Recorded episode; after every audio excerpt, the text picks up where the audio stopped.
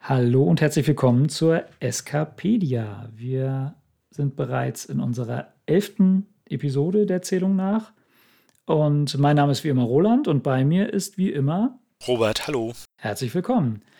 Ja, wir haben vor drei Episoden war das, glaube ich, eine neue Rubrik äh, begonnen, die wir Retro-Trip genannt haben. Das erste Mal, als äh, du diesen Begriff erfunden hast, habe ich immer Retro-Tipp gelesen, aber du meintest Retro-Trip, ne? Ja, genau. Ich glaube, ich habe den auch nicht erfunden, aber irgendwie. Naja, gibt fand ich das ganz. Gesetzt. Ja, ich fand es ganz passend für unsere Erinnerung an denn genau das ist es ja. Es ist ja ein Trip in, in die Vergangenheit, in die Vergangenheit unseres fantastischen Konsums. Mit Serien haben wir, glaube ich, angefangen. Dann habe ich ja viel über Per Rodan erzählt. Und ähm, ja, jetzt habe ich äh, für diese Folge wieder ein wenig in meine Erinnerung gegraben, was denn so meine ersten ja, Science-Fiction in diesem Fall ähm, Erinnerungen waren, was ich so als erstes gelesen oder mir habe vorlesen sogar lassen oder erzählen lassen. Und das ist tatsächlich mein auch immer noch diesen Status innehabender äh, Lieblingsautor, Stanislav Lem. Ich versuche es jetzt wenigstens einmal seinen Vornamen richtig auszusprechen, denn das L in seinem Vornamen ist ja so ein L mit so einem Strich durch und das wird im Polnischen ja eigentlich wie so ein, so ein, so ein U ausgesprochen. Ne? Oder wie ein W in Water. Ja, ja, genau. Ich habe es mir bei der Wikipedia mal angehört, wie das korrekt ausgesprochen wird. Und da ist die Betonung auch auf dem I, also Stanisław Lem müsste es korrekt heißen. Ähm, ich belasse es bei diesem einen Mal der korrekten Aussprache ähm, und werde jetzt immer Stanislav sagen. Ich glaube, ähm, man wird es mir verzeihen. Ja, genau, das ist ein polnischer Autor, wie meine lange Vorrede schon ähm, sagt. Kurz biografische Daten will ich jetzt gar nicht so äh, ausführen. Er ist 1921 geboren und im Jahr 2006 verstorben. Er ist zum Teil Science-Fiction-Autor. Ich habe ihn jetzt hauptsächlich als ein solcher wahrgenommen, aber er war natürlich noch viel mehr, er wird als Essayist, sogar als Philosoph bezeichnet und das auch durchaus zu Recht. Aber aus meiner Sicht ist er hauptsächlich ein Science-Fiction-Autor, den ich wirklich schon recht lange kenne, weil auch hier wieder, ähnlich wie bei Pei Rodan, meine Eltern äh, den schon gelesen haben und ähm, mir den sozusagen in die Wiege gelegt haben. Also gerade die lustigeren und ähm, ja durchaus kindertauglicheren, will ich mal sagen, Geschichten von ihm, äh, ja, habe ich tatsächlich erzählt, nacherzählt oder vorgelesen bekommen. Ja, und deswegen bin ich recht früh an dem hängen geblieben, habe dann sehr schnell sehr viel auch von ihm gelesen und finde ihn bis heute immer noch ja, einen der besten Science-Fiction-Autoren. Das ist mit mein Lieblingsautor. Das ist äh, unverändert so ja, gleich die Frage an dich. Hast du mal was von dem gelesen? Ich tatsächlich bis vor kurzem nichts. Also mir sagt natürlich der Name was.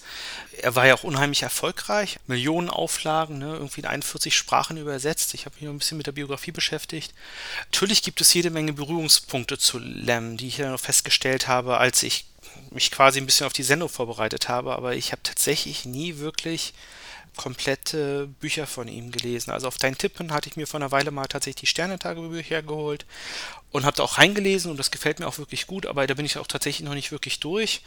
Ich kann es mir ehrlich gesagt auch nicht so 100% erklären, weil ähm, wenn ich mir auch so ein mhm. bisschen die Editionsgeschichte von Lem angucke, also ähm, wir hatten ja schon mal drüber gesprochen, ich bin in der ähm, DDR äh, geboren worden und aufgewachsen die ersten zehn Jahre und ähm, es ist ja auch tatsächlich ein Autor, der in Ost und West gleichermaßen Einfluss hatte. Ne? Also das ist ja schon relativ ähm, ungewöhnlich. Mhm.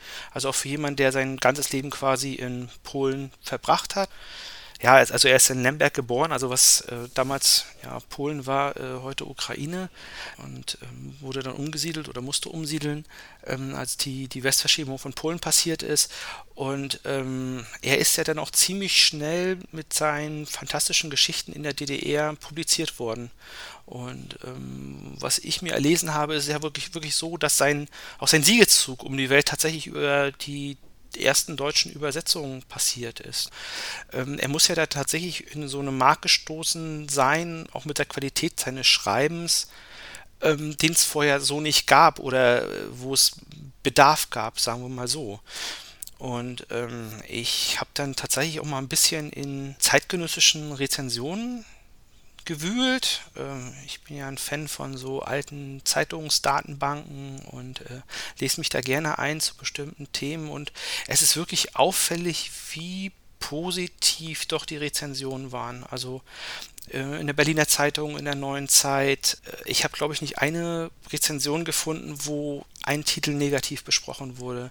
Es wurde immer herausgestrichen, also äh, was für tolle Einfälle er hat, wie sehr sein Schreiben doch an den Figuren klebt und ähm, dass er eben auch so eben Einfälle hat, äh, die dann quasi auch philosophisch werden. Ne? Also äh, eine, eine Autor schrieb, Science Fiction macht mir immer nur dann Spaß, wenn die Geschichte kleine philosophische Stacheln haben. Ähm, und so gehen eigentlich quasi alle Rezensionen. Also ähm, äh, also das zeigt eben auch, wie beliebt er war, also auch im Feuilleton würde man heute sagen. Und es wird auch überall erwähnt, dass quasi, wenn ein neuer Lem in der DDR erschien, quasi äh, die Buchhändler vor lauter Vorbestellungen gar nicht wussten, was sie machen sollen. Ne? Also das war anscheinend dann auch wirklich Bückware. Ne? Es gab ihn nachher in der DDR auch hier so auf äh, Letera Langspielplatten, wo er quasi selbst, er war ja auch Polyglott, er glaube, er hat sechs oder sieben Sprachen gesprochen, selbst die Geschichten vorgetragen haben. Und ich konnte tatsächlich sogar einen Verweis aufs DDR-Fernsehen ähm, finden, wo er im Jahre 1974 äh, fast zur besten Sendezeit, 22 Uhr, äh, quasi selbst aus dem äh, Sternentagebuch vorgelesen hat, also äh, die 20. Reise. Fand ich auch super interessant, ne? mhm. dass man Autoren so quasi mhm. so einen Slot gegeben hatte, wo man eben die Geschichte vortragen konnte. Und also der Grundtenor ist immer irgendwie, Lem weiß mal, äh, wie man eben die Geheimnisse der Fantastik in menschliche Nähe rückt. Und ähm, eventuell ist das auch einer dieser Elemente, die dir gut gefallen, oder? Unter anderem, ja. Also ich habe wenig Sekundärliteratur über ihn gelesen, muss ich gestehen. Ich habe ihn mir wirklich nur durch sein eigenes Werk selbst erschlossen. Also jetzt kann ich dir gar nicht so viel sagen darüber, wie er zu welcher Zeit wahrgenommen wurde und ähm, wie Dritte sozusagen seine, seine Philosophie aus seinem Text herausziehen. Das ähm, ist im Prinzip nur mein direkter Ersteindruck, den ich so habe. Und ähm, der war schon recht früh, äh, dass da immer eine ganze Menge sowohl Philosophie, aber eben auch Gesellschaftskritik drin steckt, die zumindest in meiner Warte auch durchaus kritisch dem System gegenüber war, äh, in dem er lebte, selbst lebte. Also beides. Ne? Also es gibt Geschichten, die sehr kapitalismuskritisch sind, äh, sehr deutlich, ähm, aber eben auch äh, das andere, also wo er ähm, sehr repressive und gleichmacherische Systeme kritisch darstellt.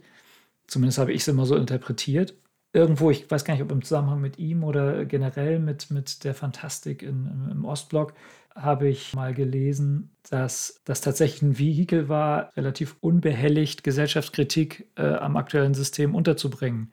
Weil man dann ja immer sagen konnte, ja, wieso ist doch Fantastik, das spielt doch in der fernen Zukunft, das hat mit uns hier gar nichts zu tun. Und ich äh, könnte mir vorstellen, ohne das jetzt wirklich belegen zu können, dass das für ihn auch oft zutraf und vielleicht deswegen auch in intellektuellen Kreisen äh, oder vielleicht überhaupt in der Leserschaft im, im Ostblock deswegen ganz ähm, dankbar angenommen wurde. Vielleicht einmal nur so ein bisschen über die Geschichten, also Kurzgeschichten und Romane, die es so gibt, beziehungsweise Fokus darauf, die ich kenne, die ich mal gelesen habe. Da sind die Sterntagebücher ganz voran. Die habe ich tatsächlich selber kürzlich auch mal wieder gelesen aus gewissen Gründen und äh, wieder sehr genossen. Dann mit seinem Hauptwerk ist, denke ich mal, der Roman Solaris. Das ist aber schon deutlich länger her, dass ich den gelesen habe. Da habe ich mir allerdings in Vorbereitung der Sendung eine Verfilmung gerade mal reingedreht. Dann gibt es einen Roman, der heißt Der Unbesiegbare, der auch ganz interessant ist. Dann gibt es die Robotermärchen, die ich jetzt gerade durchgelesen habe.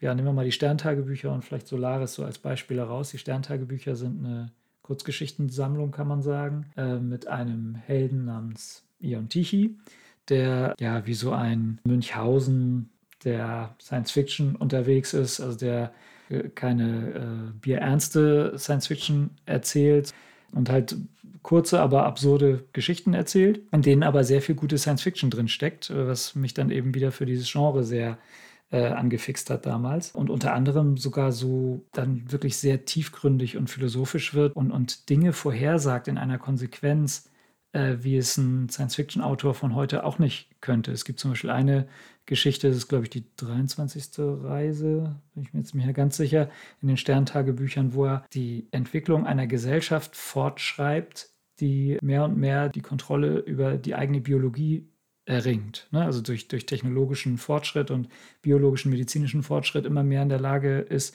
die eigenen Körper anzupassen und sogar sowas wie Unsterblichkeit zu entwickeln und darüber hinaus zu gehen. Und das erzählt er zwar immer mit so einer absurden Übertreibungsnote, aber in so einer Konsequenz weiter, dass zum Thema Transhumanismus, wie man es heute sagen würde, da schon alles erzählt ist. Also da kann man sich kaum mehr Sachen zu ausdenken. Und genauso ist es mit seinem anderen großen Thema der künstlichen Intelligenz, die er in Robotermärchen ja eher scherzhaft darstellt, aber da ist so der Grundtenor, dass es künstliche Intelligenzen gibt, die sich von den menschlichen Schöpfern schon längst wegentwickelt haben und losgesagt haben, was ja auch nichts Neues ist, aber hier wird so getan, als wäre man in so einer fernen Zukunft, dass die Roboter für sich schon Märchen erzählen, nämlich diese Robotermärchen, an denen dann die Menschen immer so als die unheimlichen Bösewichter dargestellt werden, die Bleichlinge und Weichlinge, die durch ihren rosterzeugenden Sauerstoff die armen Maschinen und äh, Roboter nur ähm, ins Verderben stürzen wollen und wieder versklaven und vernichten wollen oder einfach nur aus Rachedurst äh, die strahlenden Roboterzivilisationen überall ähm, vernichten wollen, aber eben im Gewand von Märchen erzählt. Und das finde ich großartig einfach. Bei seinen Romanen, allen voran eben Solaris, da wird es halt sehr tiefgründig und anspruchsvoll, weil es da wirklich um das Wesen des Bewusstseins und der Kommunikation an sich geht. Das ist auch ein Kernthema bei ihm, dass er eigentlich darstellen will, dass die Kommunikation zwischen unterschiedlichen Intelligenzen und das natürlich dann als Gleichnis für die Kommunikation zwischen Menschen oder Gesellschaften eigentlich zum Scheitern verurteilt ist. Und das ist bei Solaris eben auch ein Kernthema. Solaris ist ein Planet, der von einem Organismus komplett bedeckt wird und der schon seit über 100 Jahren von den Menschen erforscht wird und die vermuten, dass das irgendwie intelligent ist, aber sie kommen halt nicht dahinter, weil der halt so fremdartig und anders ist, dass die Kommunikation nicht funktionieren kann. Und der Roman handelt dann halt davon, wie ein, ein Held, eine Hauptfigur äh, zu den dazustößt und man kann nur vermuten, dass dieser Solaris-Planet immer versucht, Kontakt mit den Menschen auch aufzunehmen, den er wohl anscheinend in deren Erinnerungen guckt und dann irgendwelche künstlichen Menschen herstellt, die dann aus deren Erinnerungen stammen und äh, das funktioniert aber halt auch alles nicht so richtig und naja, es ist, ähm, man, man, muss es natürlich selber lesen. Das ist schon sehr faszinierend. Lass mich mal da anknüpfen. Nur zu. Also ich habe mich ja auch ein bisschen mit dem Thema beschäftigt und er scheint ja wirklich zu den sehr visionären auch Autoren zu zählen. Also es gibt da auch Belege, wo er quasi sich auch so eine Art Internet schon vorgestellt hat, im Sinne von, also äh, ja, ja. Form von Richtig. Datenbank, wo in dem alles Wissen der Welt verfügbar ist und wo man dann quasi mit portablen Geräten darauf zugreifen kann, jederzeit. Also das sind ja schon doch große Visionen aus, sag ich mal, aus den 60er Jahren, die 30, 40 Jahre gebraucht haben, um Realität zu werden. Mhm. Die Frage, die ich mir gestellt habe, haben wir heutzutage eigentlich noch so Autoren, die mit so extrem neuen Ideen um die Ecke kommen, dass man sagt, heute, oh, das ist aber schwerlich vorstellbar, aber Sachen, die vielleicht dann in Zukunft wirklich wahr werden könnte? Oder ist es eher die aktuelle Literatur, dass es eher immer die nur Varianten von bereits bekannten Themen sind? Wie, wie nimmst du das wahr? Ja, das, das, ist jetzt schwer zu sagen. Dazu müsste man natürlich mehr aktuelle Autoren kennen, um das beurteilen zu können. Ne? Also was ich finde, ist, dass er einer der wenigen Autoren ist, die schon in ihrer Zeit Dinge sehr konsequent haben zu Ende denken können. Er denkt, wenn er an künstliche Intelligenz denkt, nicht nur daran, dass es irgendwann mal, keine Ahnung, ein, ein Data geben kann, sondern er denkt das halt zu Ende, bis sich die Menschheit zu einer Borg-Zivilisation weiterentwickelt, um mal bei dieser Allegorie zu bleiben. Mhm. Also er hat es wirklich sehr konsequent alles weitergedacht. Was passiert denn mit einer Gesellschaft, wenn man in der Lage ist, seinen, seinen Körper so zu verändern, wie man will? Oder wenn, wenn der Tod äh, überwunden ist? Da gibt es die in dieser einen Geschichte, die ich eben erwähnt habe, ähm, das ist das erste, worauf der Ion Tichy da stößt ja, so eine Art Telefonzelle, wo er Schreie draus hört und dann äh, geht er da hin und sieht, dass da ein, ein, ein ja, es sollen natürlich Menschen sein, aber halt, da sind es ähm, in seiner Geschichte Außerirdische, der ähm, von der Maschinerie in dieser Zelle umgebracht wird und äh, schreit und dann stirbt und er kann ihn nicht mehr retten und dann merkt er aber, dass der von dieser Maschine dann wiederhergestellt wird und sich dann aber nochmal von der umbringen lässt. Und dann nachher kriegt er dann erklärt, naja, das ist halt ein, ein, ein Spaß, den sich die Leute erlauben, weil halt der Tod nichts Endgültiges mehr ist, dass sie sich halt in solchen Selbstmordboxen umbringen lassen, um das halt zu erleben und dann sich wiederherstellen lassen und so weiter. Also das ist halt so eine wirklich radikal konsequent zu Ende gedachte Konsequenz aus, aus, aus solchen technischen oder biologischen Möglichkeiten. Und das, das gelingt ihm halt an vielen Stellen. Natürlich gibt es auch heute Autorinnen und Autoren, die das können und machen. Es gibt auch viele Stellen, wo er, gerade was das Gesellschaftliche angeht, an seine Grenzen kommt. Und da will ich gleich die eine große Kritik mal auspacken, die ich an ihm habe, die ich aber, da muss ich mir selber an, an die Nase fassen, jetzt wirklich erst bei äh, den kürzlichen Rereads äh, seiner Sachen mir auch selber aufgefallen sind. Er lässt fast nie weibliche Protagonisten auftauchen. Also in den gesamten Sterntagebüchern und auch in den Robotermärchen gibt es, glaube ich, jeweils zwei weibliche Charaktere, die überhaupt namentlich erwähnt werden. Und ich glaube, die haben nicht mal Dialog. Also das ist vermutlich gar nicht mal absichtlich in Anführungszeichen von ihm gemeint, aber das ist etwas, was er sich hat überhaupt nicht anscheinend vorstellen können, dass die Gesellschaft sich mal so weiterentwickelt, dass sie da ein bisschen gleichberechtigter unterwegs ist, weil alle Forscher, alle ähm, die ganzen Raumfahrer und sowas, das sind alles Typen bei ihm. Hm. Nur wenn es wirklich ganz zwingend notwendig ist, also in den Robotermärchen zum Beispiel, wenn es dann halt eine Prinzessin sein muss, die zu vermählen ist oder so, gibt es ein ganz lustiges Robotermärchen, wo es eine Prinzessin gibt, die ein bisschen durchgedreht ist und die sich einen Kopf gesetzt hat, unbedingt mit einem Menschen sich zu vermählen, also mit einem Bleichling. Und dann kommt äh, ein Roboter, der sich in sie verliebt hat, dann auf die Idee, sich zu verkleiden. Und das ist eine großartige Geschichte, aber das ist halt nur aus dem Grund, lässt er diese Figur weiblich sein, weil es da für ihn aus, aus der Logik der Handlung da notwendig ist. Sonst würde er nie auf die Idee kommen, einfach mal eine Figur weiblich sein zu lassen. Ne? Also es sind mhm. immer Typen bei ihm. Und da merkt man, ist er sehr schnell an seine Grenzen seiner Vorstellungskraft gelangt und hat sich vermutlich das noch nicht mal bewusst gemacht. Ich weiß nicht. Es gibt sicherlich auch, da es sicher tonnenweise Sekundärliteratur über ihn gibt, auch Literatur, die sich damit beschäftigt oder vielleicht sogar Interviews, wo er dazu mal befragt wird oder so. Das ist mir einfach nicht bekannt.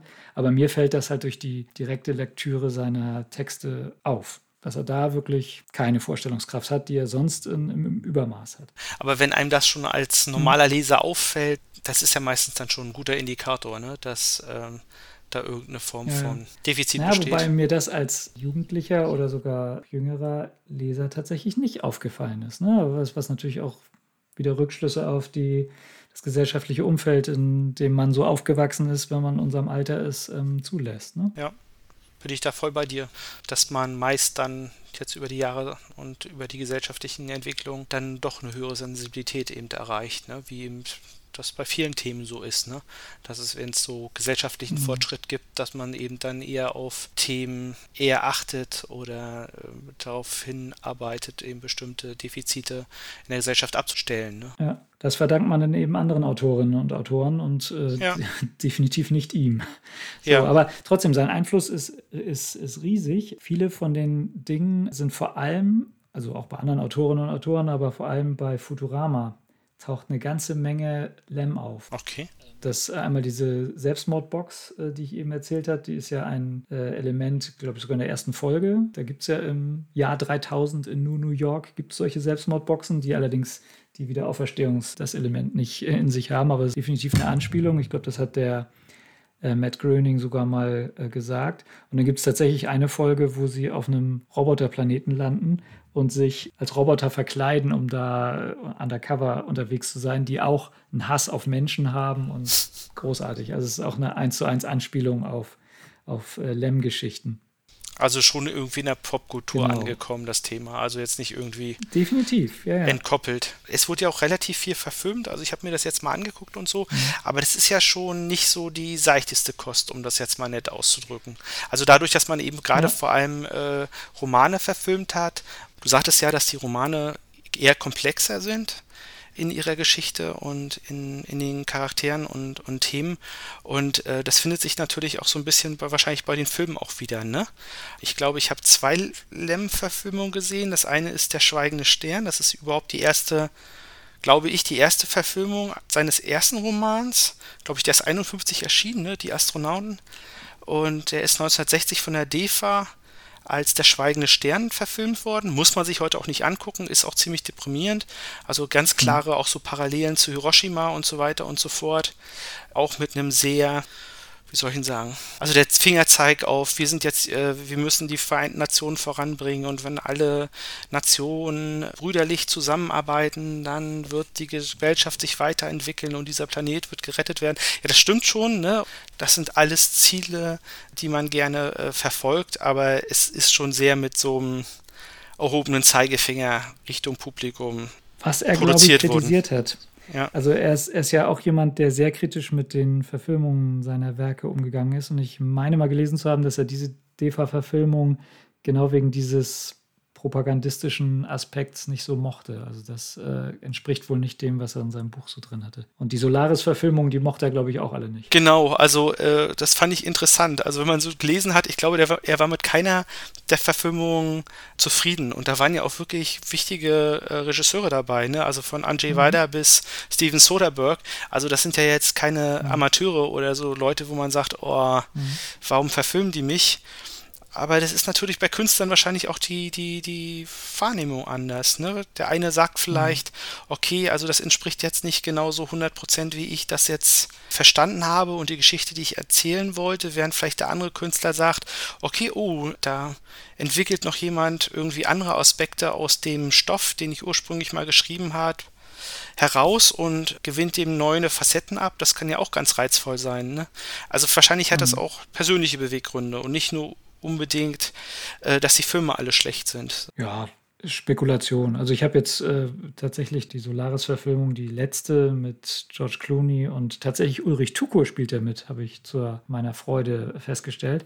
Äh, jetzt mal geguckt und ähm, die ist okay und ähm, verfremdet sicherlich auch einige Gedanken, die Lem so hatte. Sie hatten an einer Stelle einen etwas anderen Dreh drin, als, als äh, Lem das im Roman hatte. Ich weiß aber auch nicht, ob Solaris wirklich jetzt wirklich immer die beste Wahl gewesen wäre zum Verfilmen. Ja, es war wohl mit der erfolgreichste Roman, deswegen äh, hat man den halt immer gewählt. Aber der Unbesiegbare, der ja viel mehr Action-Elemente hat, wäre vielleicht viel besser geeignet gewesen. Also das ist ein Roman, den er sogar noch nach Solaris geschrieben hat ist ganz kurz erzählt, ist eine Rettungsmission von einem Raumschiff, was ein anderes verschollenes Raumschiff finden soll oder das Wrack davon finden soll. Und äh, auf dem Planeten, wo sie das vermuten und wo es auch ist, stellen sie fest, äh, hat sich eine Maschinenevolution entwickelt. Also irgendwie hat wohl mal vor Urzeiten dann Volk gelebt oder es ja, hat halt Maschinen entwickelt oder die sind da von denen abgestürzt oder sowas. Und diese Maschinen haben halt, nachdem die ihre Schöpfer nicht mehr da waren, anscheinend angefangen, sich selber weiterzuentwickeln. Gar nicht, dass sie intelligent geworden wären, sondern einfach sich selbst reproduziert haben. Und allein die Idee finde ich schon so großartig und in seiner gekonnt naturwissenschaftlich geschulten äh, Art und Weise auch sehr gut dargestellt. Aber das ist alles in eine durchaus Actionhandlung eingebettet, ne? weil die halt dann das Wrack finden wollen und da dann Leute verloren gehen und die dann von den, äh, von, so ein kleiner äh, Na Nanomaschinenschwarm, der durch Elektroimpulse den Leuten immer das komplette Gehirn löscht. So, dadurch äh, gehen dann so ein paar Leute verloren, die sie dann retten müssen und so weiter. Und das ist eine viel geradlinigere Handlung, sage ich mal so, die man vielleicht viel besser hätte verfilmen können. Vielleicht gibt es sogar einen Film und ich weiß da gar nichts von. Vielleicht ist Solaris einfach die für das Medium Film nicht am besten geeignete Wahl gewesen. Andererseits, weil du eben sagtest. Schlüssige ähm, These, ja. ja. Weil du eben sagtest, äh, dass die Romane etwas tiefgründiger wären, das stimmt auch nur bedingt. Also, wie gesagt, auch in den Sterntagebüchern und den Robotermärchen ist oft dann sehr ernsthaft und tiefgründig zugehen kann. Es gibt nur ein Beispiel aus den Robotermärchen, wo er im Prinzip den Atomismus von Demokrit mal eben darstellt, ohne das beim Namen zu nennen. Ne? Also mhm. ganz kurz gesagt, der Olle Demokrit hat ja damals den Begriff der Atome geprägt, weil er der Meinung war, was ja nicht ganz falsch ist, dass sich alles, was es gibt, halt immer weiter zerteilen lässt, bis du halt irgendwas ganz Winziges hast, was nicht mehr teilbar ist. Und hat das verbunden mit einer Philosophie, die der von Platon widersprochen hat. Das, also Platon, wissen wir auch, hat die Vorstellung einer ewigen Ideenwelt, dass es von allem eine ewige Idee gibt, den Tisch, den Stuhl und sowas, ne? hat alles eine Idee, die dem zugrunde liegt. Dem hat der Demokrit eben widersprochen und gesagt, naja, das ist alles nur das, was wir da rein interpretieren. In Wirklichkeit ist die Materie halt eine Wolke von Atomen, um es mal sehr verkürzt auszudrücken. Deswegen wird er auch immer der lachende Demokrit genannt, weil er sich darüber kaputt lacht, dass die Menschen diesem Haufen Materie so eine überhöhte Bedeutung beimessen. Und das führt Lem in einer der, einem der Robotermärchen mal eben aus, in eine Märchenhandlung verpackt, indem er einen Weisen erzählen lässt, dass die Entstehung des Universums, was wir so für fantastisch und ehrfurchtgebietend halten, in Wirklichkeit ein Unfall war und dass äh, eine, dämliche Maschine einfach Punkte an den Himmel geworfen hat. Und das ist ja der, der Sternenhimmel, den wir für so majestätisch halten, ja ununterscheidbar ist von schwachsinnig hingeworfenen Tintenflecken auf einem ähm, Blatt Papier, was ja im Prinzip diese demokratische Lehre wiedergibt. Und insofern ist in diesen Robotermärchen und den Sterntagebüchern auch sehr viel sehr Tiefgründiges drin. Interessant, interessant. Wo wir noch nicht drüber gesprochen haben, es gibt ja auch eine Serienverfilmung basierend auf Lamb. Ja. Wie ist da deine Meinung zu? Die gibt es, ja. die gibt ja, es. Du, du, meinst, du meinst natürlich die äh, ZDF-Verfilmung. Tagebücher, genau, die es im ZDF mal gab. Die habe ich ja kürzlich auch ein Jahr jetzt her, glaube ich, ne, mal nachgeguckt. Also die gibt es schon ein bisschen länger, aber habe ich mir jetzt auch mal angeguckt und dann auch die Sterntagebücher deswegen selber nochmal gelesen. Naja, also es hat seinen eigenen Charme so ein bisschen, weil es ähm, ja sehr bewusst, sehr trashig alles darstellt. Also das Raumschiff ist irgendwie so eine Kaffeekanne und äh, das Innere des Raumschiffes ist einfach eine Berliner Wohnung. Wobei diese Verfilmung halt den Schwerpunkt komplett auf diesem Absurden und Klamauk legt. Und dieses tiefgründige, philosophische, was die Sterntagebücher im Original zu eigen haben, eigentlich fast komplett weglässt. Und auch die geistreichen und einfallsreichen Science-Fiction-Ansätze, die in den Sterntagebüchern sind, wie da gibt es ja eine Zeitschleifengeschichte und überhaupt, ja, Zeitreise hat er oft drin verarbeitet und solche Sachen, die tauchen da halt nicht auf. Und das äh, entwertet diese Verfilmung ein wenig, aber wenn man sie für sich alleine anschaut und ihren, ihren Stil, das muss man natürlich mögen, dieses äh, bewusst Trashige, dann ist es ganz okay. Kann man sich mal angucken. Ja, also das Problem, das ich mit der Serie hatte, war tatsächlich, also ich bin nicht über Folge 1 hinausgekommen, ist dieser äh, aufgesetzte polnische Akzent, den der ja. Hauptdarsteller hat. Also das ist wirklich ja. grenzwertig. Ja, das, das, muss man akzeptieren, genau. Ja, ähm, um vielleicht langsam in den Empfehlungsteil nochmal zu kommen. Also wer sich das vorstellen kann oder wer das alles äh, interessant findet, was ich ähm, so ausgeführt habe, der sollte sich auf jeden Fall mal die Sterntagebücher und die Robotermärchen anschauen, weil die, glaube ich, ein ganz guter Einstieg einerseits wären. Und wenn man humoristische Science Fiction mag, dann ist das, glaube ich, äh, ohnehin ähm, sehr zu empfehlen. Solaris ist vielleicht tatsächlich erstmal arg schwere gekost, gar nicht mal, weil es so tiefgründig wäre, sondern meine Erinnerung ist schon ein bisschen älter, aber ich glaube, da sind viele Passagen drin, so meine ich mich zumindest zu erinnern, wo wirklich einfach nur referiert wird. Dass der, die, die Hauptfigur, die dann auf der Raumstation um Solaris ist, quasi seitenlang sich durch die Archive und, und die bis, bisherigen Forschungsergebnisse und sowas liest und das habe ich zumindest als etwas mühselig in Erinnerung. Vielleicht drückt mich meine Erinnerung da, aber ich glaube, das wäre jetzt nicht unbedingt so der beste Einstieg, falls man noch gar nichts von ihm gelesen hat. Da wäre der Unbesiegbare tatsächlich ein bisschen besser, würde ich meinen. Also es ist tatsächlich so, dass auch er mich nicht nur als Science-Fiction-Autor sehr geprägt hat, weil das dann nachher auch immer so die Themen waren, die mich bei anderen Autoren interessiert haben. Also wie gehen die mit künstlicher Intelligenz um? Wie stellen die sich das vor? Wie beschreiben die das? Wie entwickeln die das weiter? Sondern tatsächlich auch so ein bisschen weltanschaulich. Also die eher materialistisch orientierte Philosophie habe ich mir durchaus, ja, wenn nicht zu eigen gemacht, aber hat mich sehr beeinflusst. Auch wenn er, glaube ich, oft auch viel Kulturpessimismus eingebaut hat, dem ich ja nicht so zugetan bin, ist trotzdem viel sehr Überlegenswertes da drin enthalten, was er so von sich gibt. Also es gibt ja tatsächlich auch wirklich rein philosophische Texte von ihm, wo er äh, zum Beispiel nach Art der griechischen Dialoge so Gedanken entwickelt. Also das heißt, glaube ich, sogar einfach Dialoge, wo er Ne? Also wie, wie alte griechische Philosophen, eben der genannte Platon zum Beispiel, hat seine ganzen Dinge ja auch in Dialogform dargelegt. Und sowas äh, an, an diesem Stil hat er sich auch versucht, recht erfolgreich, wie ich finde, und auch einfach so ein paar Gedanken in oft ja auch fantastischen Szenarien ähm, dargelegt. Es gibt einen Dialog, habe ich noch ganz gut in Erinnerung, wo er jemanden fragen lässt, ja, was würdest du eigentlich sagen, wenn du stirbst und ich dann eine exakte Kopie von dir herstelle? Fändest du das in Ordnung? Also würdest du dann glauben, dass du wieder existieren wirst? Man, ja, ja, klar. Ja, okay, folgendes Gedankenexperiment. Ich baue diese exakte Kopie von dir jetzt schon im Nebenraum.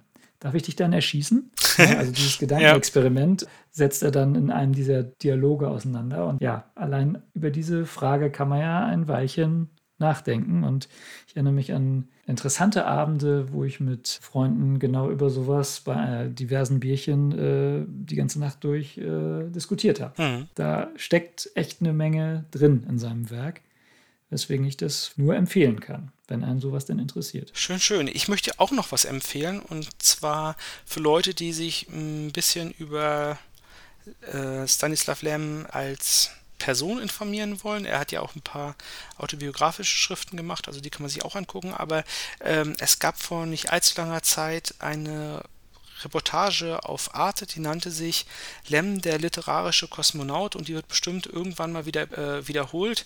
Also die kann man sich ruhig angucken. Also das hat mehr den Fokus auf Lem als Menschen und als Person seiner Zeit. Ja, kann ich auch empfehlen. Die suche ich mir mal raus. Das klingt sehr interessant. Gut, wollen wir denn für heute schließen? Ich würde fast sagen, damit ist nichts gesagt. Nein, alles gesagt kann man nicht sagen, aber vieles gesagt und noch viel mehr offen. Da kann man die Hörerinnen und Hörer, glaube ich, in den Feierabend entlassen. Auf Wiederhören. Ja, schön, dass ihr zugehört habt. Genau, auf Wiederhören.